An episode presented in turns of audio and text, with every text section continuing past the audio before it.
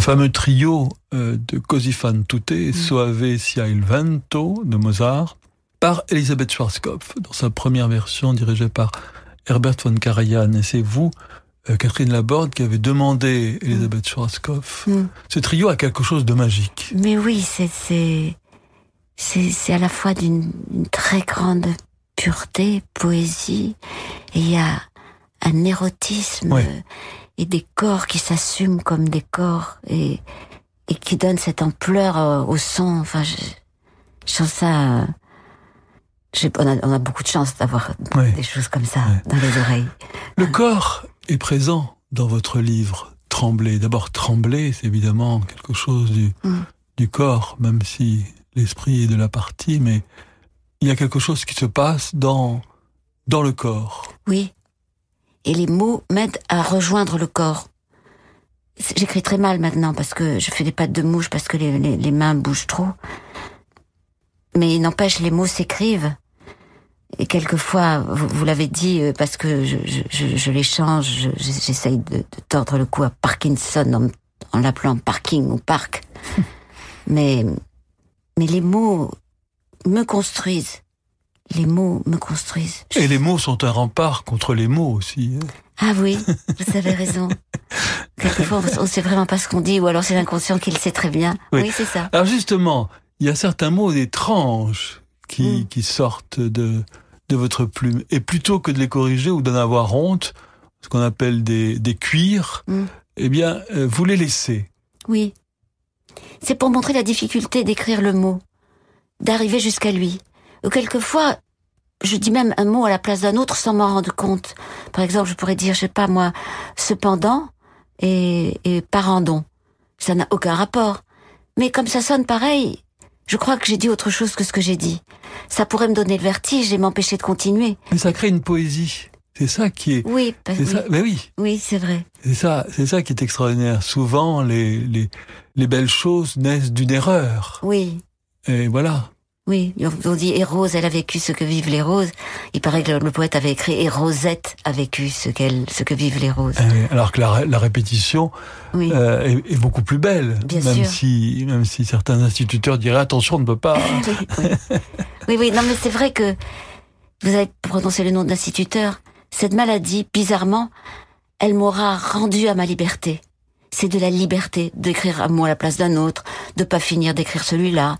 J'ai une passion pour euh, Montaigne. Jamais j'avais cité le nom de Montaigne dans un de mes livres parce que je me disais que ça intéressait pas les gens. Et là, cette liberté fait que, au contraire, j'ai l'impression d'avoir rencontré encore plus de gens qui avaient envie de lire ce livre comme moi j'avais eu envie de l'écrire. Et c'est une sensation inattendue et extrêmement agréable. Donc votre travail maintenant, Catherine Laborde, c'est de trouver le bon en toute chose, c'est-à-dire même euh, cette maladie vous n'avez pas choisie, elle est tombée. Euh, pas seulement l'accepter, mais y trouver ce qu'elle peut avoir d'intéressant, oui. ce qu'elle peut vous ouvrir comme nouveau territoire. Oui. C'est ça. Et ça, pour beaucoup de personnes qui nous écoutent, ça, c'est un sacré vent d'air frais qui entre euh, chez nous. Oui, exactement. Alors bien sûr, il y a des moments très courts de détresse terrible. Mais euh, on peut ne pas y céder. On peut ne pas y céder. C'est comme le cyclone, on peut rester dans l'œil. Mais c'est aussi quand même cette détresse, cette, catastrophe qui, qui est une partie du, du désir d'écrire pour la chasser ou avoir le courage de la regarder, je sais pas. Parmi tous les symptômes euh, très embêtants, très empoisonnants, qui vous pèsent au quotidien, Catherine Laborne, quel est celui qui est le plus, le plus terrible? Tiens-toi droite. Mes parents m'ont toujours répété tiens-toi droite. Et j'ai appris que c'était un des, un des symptômes de, de, de, de, de Parkinson, là. et, et maintenant, ce sont mes enfants ou mon mari qui me disent tiens-toi droite. J'ai du mal à accepter cette injonction parce qu'elle est... Euh... Tout d'un coup, je me vois comme une petite vieille dans mon coin et je vois dans leurs yeux, dans leur regard que il y a une diminution. Ça me gêne. cette maladie n'est pas la maladie de la vieillesse. Il y a des gens qui ont cette maladie, qui, qui deviennent malades de cette maladie à 30, 40 ans. Donc, il n'empêche que les symptômes peuvent être confondus avec ceux de la vieillesse. Et c'est sans doute ça le plus difficile. Je vais d'une pièce à l'autre, je ne sais pas ce que je fais dans cette pièce. Alors, mes amis gentils pour me consoler me disent, mais ça arrive à tout le monde. On fait, on va dans une pièce et puis on ne sait pas ce qu'on y fait. Non, oui, mais là, c'est de manière quasi systématique. De même le fait de faire les choses vite. J'ai toujours fait les choses vite, les choses du quotidien, rapidement, alors que maintenant, je suis condamnée à la lenteur. Et c'est, c'est, j'étouffe. Et la mémoire? Vous qui, euh, dont, la mère mm. a, souffert de la maladie mm. d'Alzheimer, mm. est-ce aussi un, spectre avec lequel vous êtes bien forcé de, de, converser? Alors il y a, une maladie qui, petit à petit prend sa place dans les syndromes parkinsoniens. C'est la maladie de corps de Lévy. Voilà. Corps de Lévy. merci. Cette maladie de corps de Lévy, je dirais pas qu'elle est toute jeune, mais en tout cas, on la connaît pas bien. On la connaît toujours pas très bien. Et j'ai rencontré des, des, des, professeurs dans différentes, euh, différents hôpitaux qui, qui m'ont demandé de s'ils pouvaient utiliser mon nom pour, pour donner, pour qu'on connaisse ce qu'était cette maladie de Lévy, de corps de Lévy.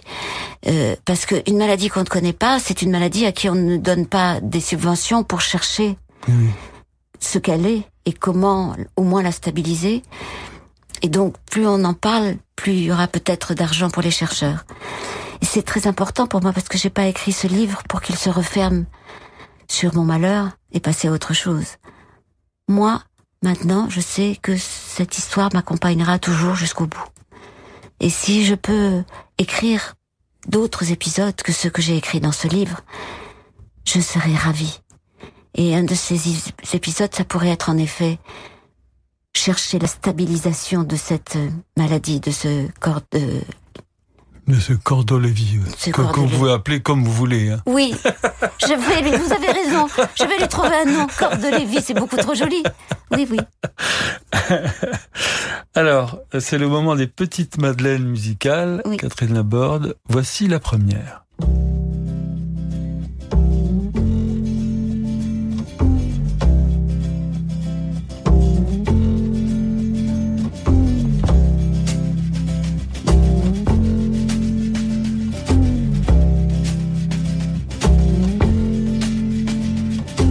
Holly came from Miami, FLA. Hitchhiked away across USA. Plucked her eyebrows on the way, shaved her legs, and then he was a she. She says, Hey, babe, take a walk on the wild side. Said, Hey, honey, take a walk on the wild side.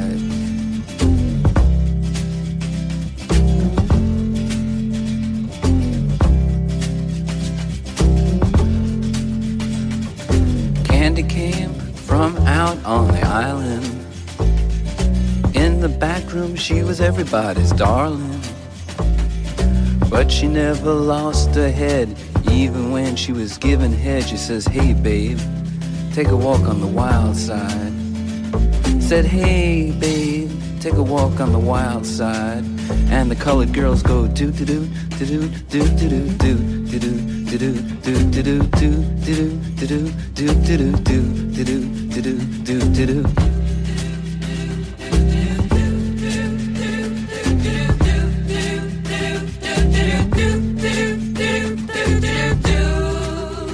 voilà, ou sinon on peut faire comme Lauride, chanter là, là, là, là, là quand on ne trouve plus les paroles. On ne trouve pas les paroles, mais moi, ça me ramène, ça me ramène comme ça des, dizaines d'années en, arrière et c'est il y a toujours une, énergie chez Louride. En plus, genre mine de rien, quoi. Je veux dire, il force pas. Ça va. il, y a, une grâce légère. Ah, mais oui. C'est un bel artiste. Hein. Ce livre, Tremblay, est dédié à un certain TS, sont des initiales derrière lesquelles semble se dessiner votre compagnon euh, et co-auteur, euh, enfin co-auteur pour d'autres livres. Pour d'autres livres, oui. Mm. Catherine Laborde. Mm. Vous voulez nous en parler? Comment ça se passe avec, euh, avec Thomas Avec lui et la maladie?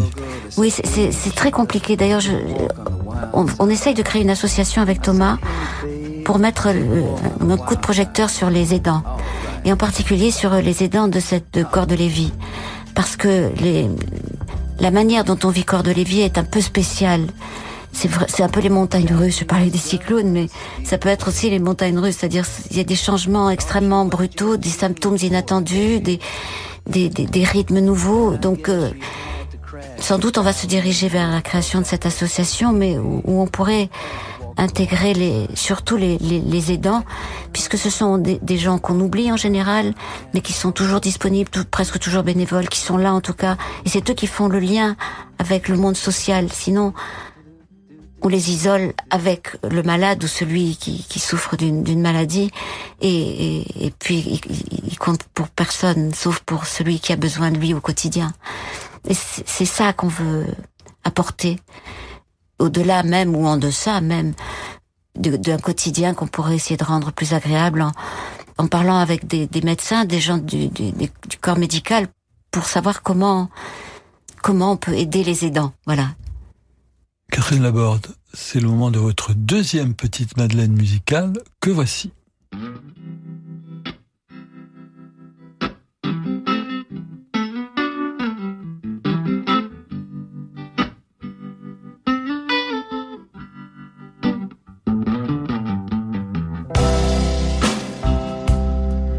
Down here the river meets the sea.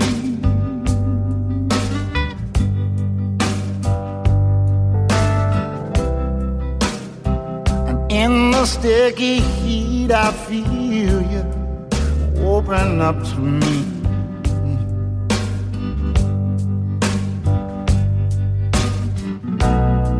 Love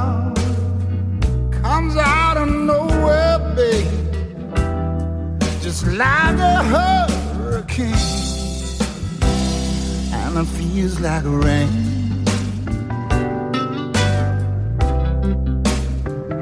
And it feels like rain.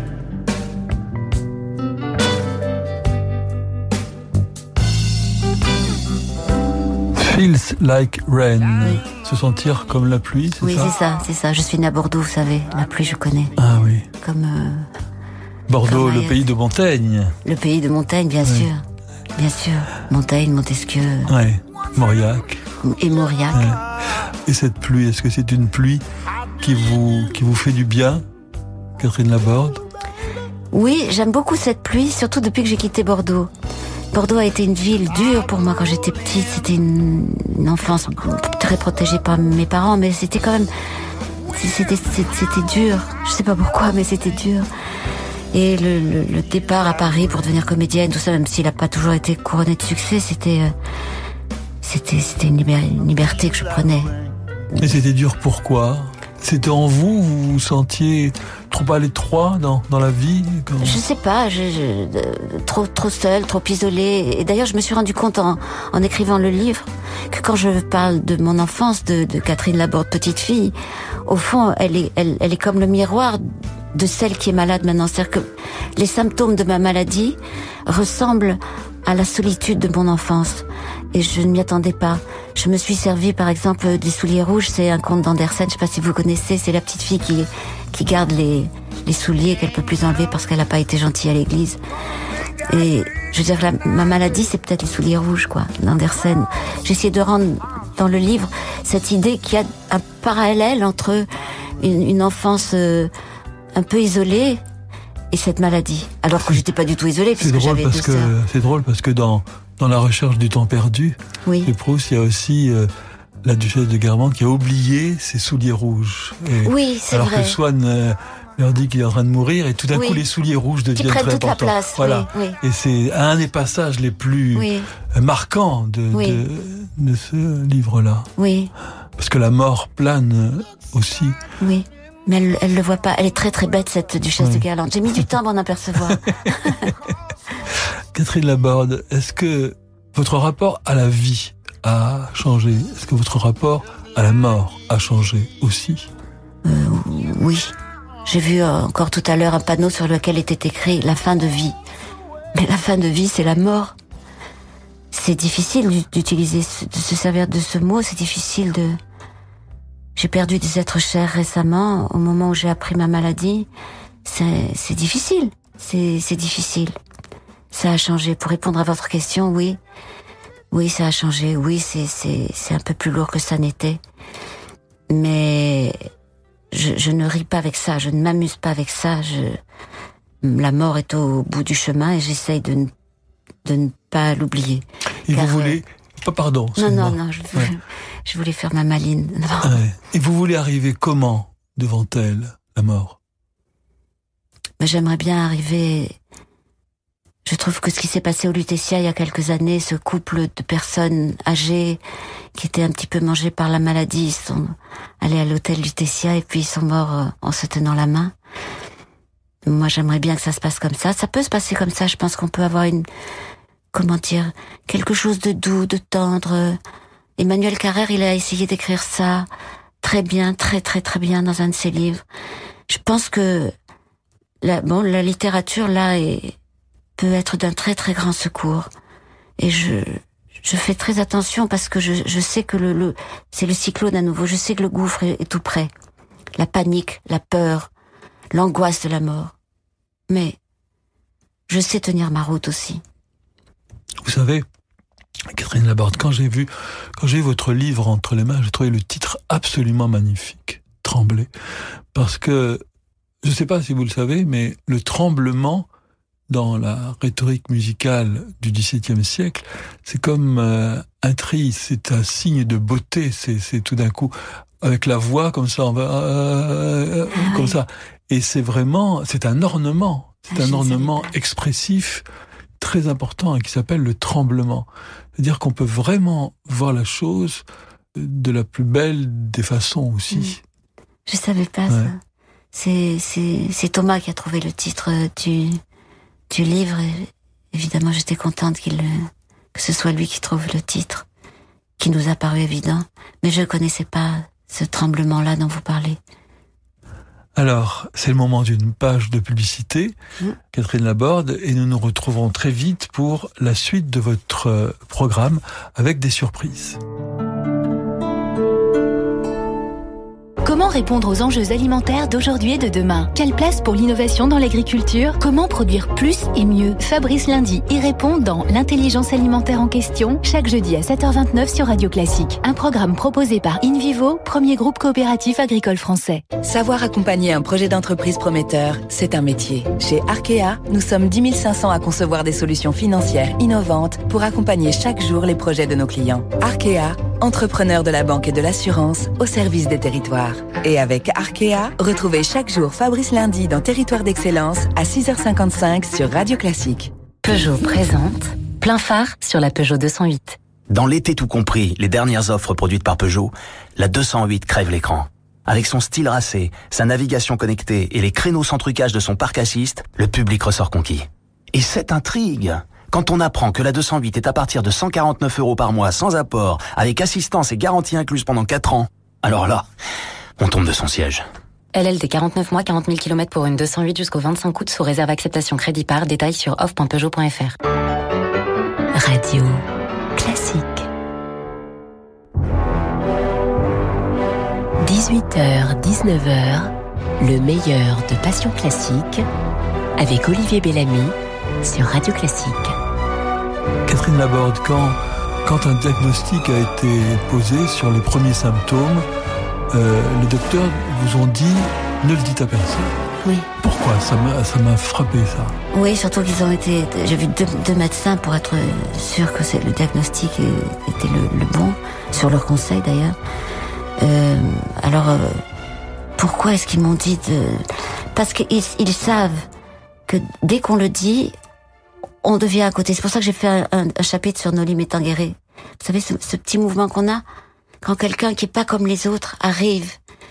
Et quand si moi je, disais d'emblée cette maladie que j'avais, euh, je, je, savais que j'allais rencontrer comme ça cette sorte de distance involontaire de l'autre. Et puis j'ai compris ce qu'il me disait. D'abord, ça voulait dire cette maladie ne se voit pas, et c'était une forme de consolation qu'il me donnait là, les neurologues. Ça ne se voit pas. Continuez comme avant, tout va bien, on est là. Et donc ça a été une consolation pour moi qu'on me dise continuez. Et puis il y avait aussi le fait que c'est un elle, le professeur me disait il faut bouger, bouger, bouger, bouger. Moi je suis pas du tout pour bouger, mais c'est vrai que j'ai du mal à bouger.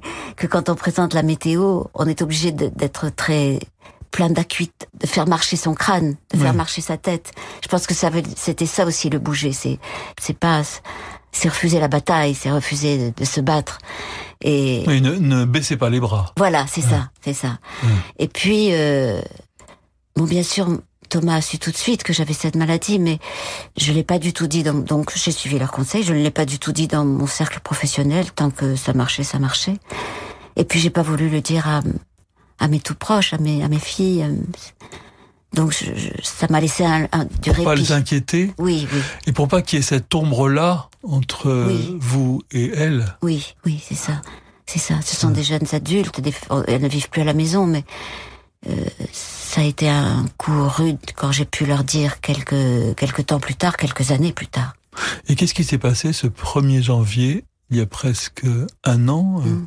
jour pour jour, quand, euh, à la surprise générale, Catherine Laborde, vous avez dit, bah, c'est ma dernière, mm.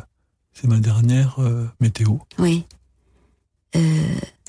Euh, ben oui, parce que c'était la dernière météo.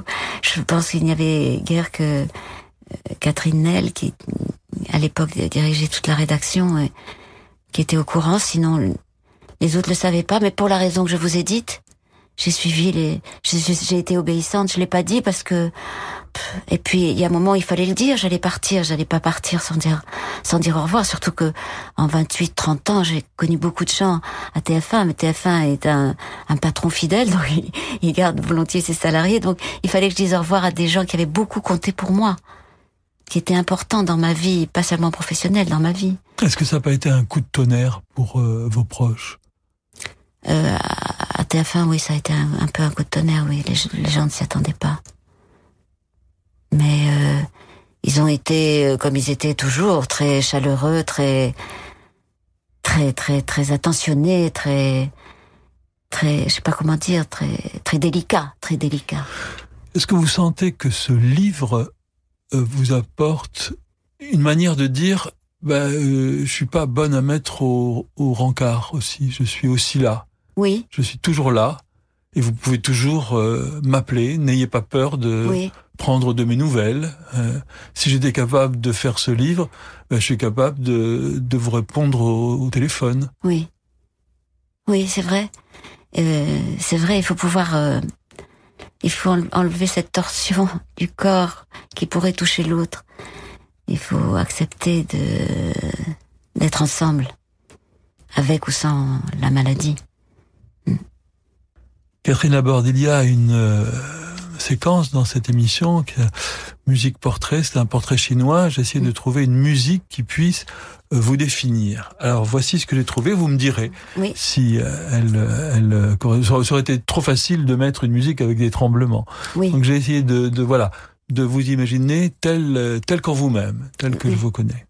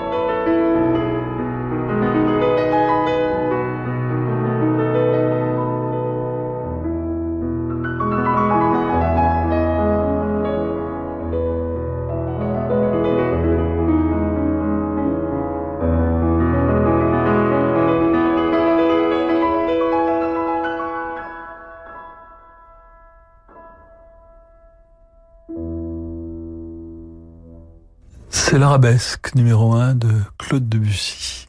Alors, Catherine Laborde, comment... Je me suis dit, euh, Debussy, euh, je vous ai dit, je suis, je suis née à Bordeaux, qui est une ville où il pleut beaucoup, et devant la fenêtre, il y avait les, le fil de l'électricité qui était tendu comme ça, et suspendu à ce fil électrique, il y avait des gouttes d'eau qui couraient les unes après les autres. Et quand j'entends cette euh, arabesque de, de Bussy que, que vous me faites écouter, je, je vois ces, je vois ces gouttes d'eau comme euh, des gouttes sur une, sur une partition. Je- cette façon de mêler les gouttes ensemble et de les isoler les unes des autres dans le même mouvement presque. Oui, je trouve ça très beau. Et ça, c'est interprété par Hélène Grimaud. Et euh, non, il y a bien, je trouve, dans, dans cette musique, euh, une sorte de clarté. Oui, Parce que on a parlé d'ombre, mais vous êtes d'abord clarté, vous, euh, avec des zones d'ombre, hein, comme, comme tout le monde. Mm. Mais vous, vous incarnez ça, Mm. quelque chose de clair, Mm. un Oui. regard clair, une présence qui est claire. Donc il y a ça aussi dans cette Oui. musique-là, oui. Catherine Laborde. Et puis arabesque. Eh oui, Je vous l'avais dit déjà, je crois, quand j'étais venue il y, a, il y a deux ou trois ans, je vous parlais de maman, qui était espagnole, et dans cette arabesque, il y a, il y a toutes les, les racines arabes. ah, j'avais pas pensé, mais bien sûr, mm, c'est vrai. mm. Et oui, ça ressemble, ça ressemble ce que vous allez trouver là. Mais c'est très beau. J'ai appris aussi dans votre livre que vous aimiez les chats. Oui. Et les chats même. Oui, Enfin non, c'est prétentieux de dire ça. Je- Non, non, non, mais c'est vrai, c'est- important. Et comment ça se passe avec... euh, Avec les chats oui. Ben, c'est c'est drôle parce que je, je voulais écrire quelque chose sur mon père et dès que je pense à mon, à mon père, c'est-à-dire très souvent, il n'est plus là, lui non plus bien sûr, mais je pense aux chats. Et c'est ce que j'ai essayé d'écrire dans le livre, c'est que mon, mon père prétendait ne pas aimer les chats, qui étaient des animaux sales, hypocrites, euh, sur lesquels on ne pouvait pas compter, etc. Jusqu'au jour où, peu de temps avant sa mort, il est tombé amoureux d'un petit chat qui le suivait C'est partout. merveilleux, ça.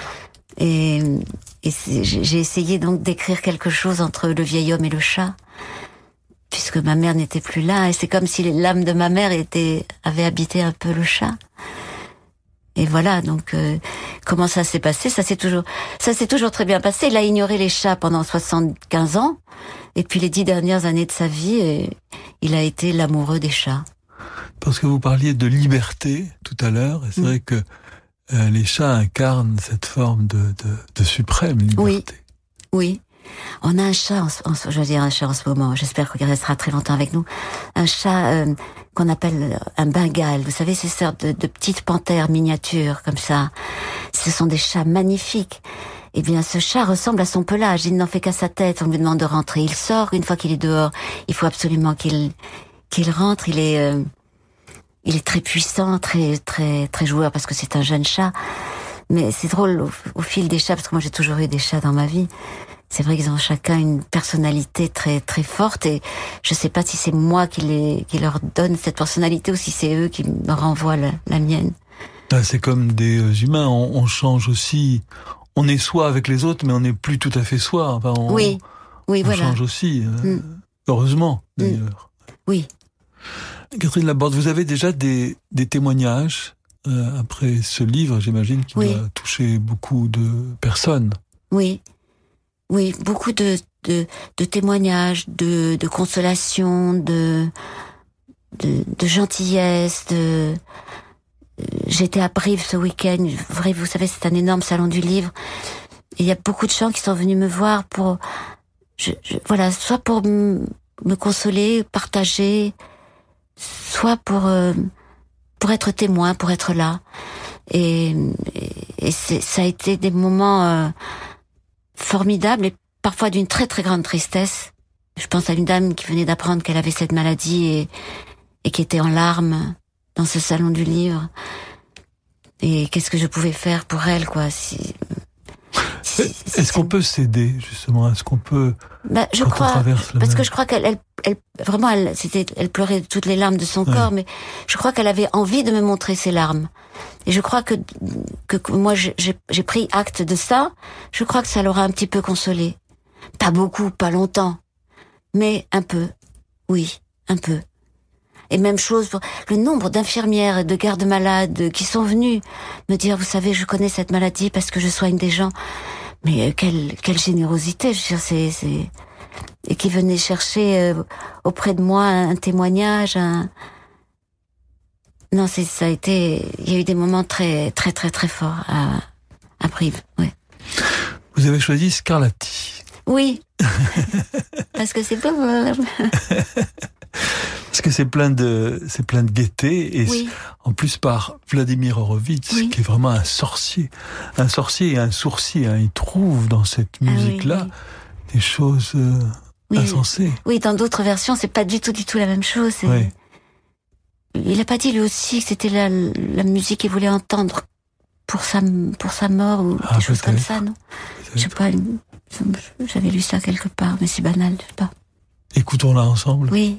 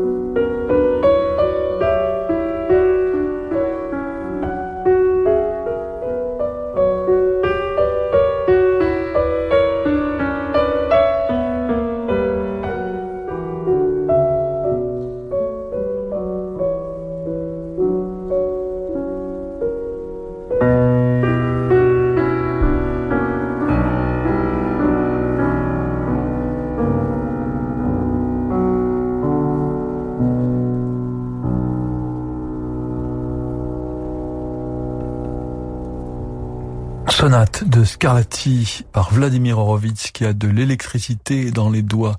Excellent choix, euh, Catherine Laborde. Vous avez joué d'un instrument ou vous jouez d'un instrument vous-même?